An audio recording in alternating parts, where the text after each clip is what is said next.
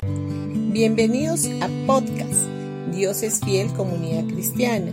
Los invitamos a escuchar el mensaje de hoy. Hola familia, hoy día viernes 20 de mayo vamos a ir al Salmo 55, versículo del 4 al 12. Y dice, mi corazón late en el pecho con fuerza, me asalta el terror de la muerte, el miedo y el temblor me abruma, y no puedo dejar de temblar. Si tan solo tuviera alas como una paloma, me iría volando y descansaría. Volaría muy lejos a la tranquilidad del desierto.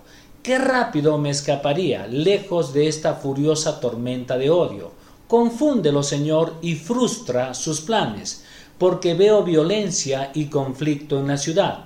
Día y noche patrullan sus murallas para cuidarlas de invasores, pero el verdadero peligro es la maldad que hay dentro de la ciudad. Todo se viene abajo, las amenazas y el engaño abundan en las calles. No es un enemigo el que me hostiga, eso podría soportarlo. No son mis adversarios los que me insultan con tanta arrogancia, de ellos habría podido esconderme. Aquí la situación parecía empeorar. David percibía terrores de muerte le sobrevinieron temor y temblor. Entonces David clamaba a alta voz. Él estaba contemplando personalmente los grandes problemas y necesidades de la ciudad. Actualmente nosotros recibimos las informaciones de las cosas negativas que suceden en el mundo y en nuestro país el Perú, por medio de los periódicos, la radio, televisión e Internet. Nosotros también conocemos situaciones similares a las que se enfrentaba David. Dios conoce exactamente nuestra situación. Ahora veamos los versículos del 13 al 15 de este mismo Salmo 55, que dice, En cambio, tú eres mi par, mi compañero y mi amigo íntimo.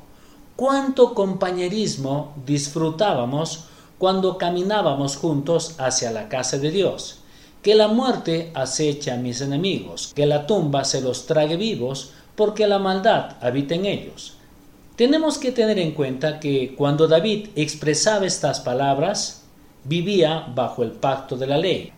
Jesucristo todavía no había consumado su obra redentora y victoriosa en la cruz. Para David la situación se había tornado aún más difícil, porque un amigo lo había traicionado y se puso en su contra. Esto afecta emocionalmente de una manera muy fuerte. Seguramente todos nosotros también conocemos situaciones semejantes.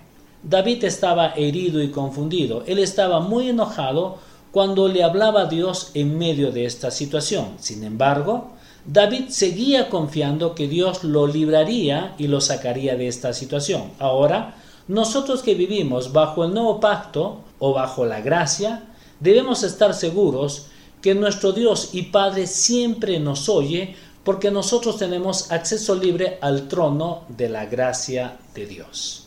Bendiciones con todos ustedes y que tengan un gran día.